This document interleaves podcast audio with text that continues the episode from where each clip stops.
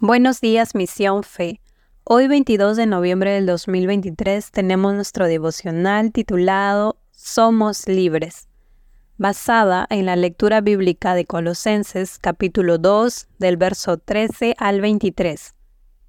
En este capítulo de la Biblia revela que los seres humanos, debido a sus pecados y a su naturaleza corrupta, estamos espiritualmente muertos. Sin embargo, Dios, en su infinita misericordia y amor, nos concedió vida a través de Cristo al perdonar nuestros pecados.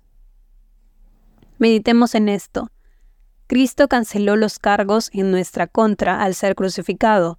Esta acción en la cruz no solo perdonó nuestros pecados, sino que también desarmó a las fuerzas espirituales y gobernantes, exponiéndolos públicamente y logrando una victoria sobre ellos.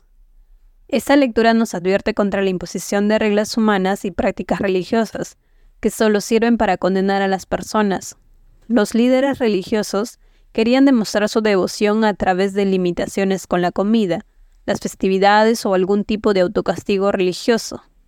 Pero Pablo enfatiza que aquellos que realizan estas prácticas con arrogancia no están conectados con Cristo, quien es la cabeza del cuerpo espiritual.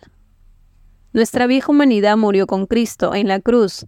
Ahora somos nueva criatura, por lo tanto no estamos sujetos a costumbres que nos limitan. Somos libres para disfrutar del perdón y de la libertad que Dios nos regaló.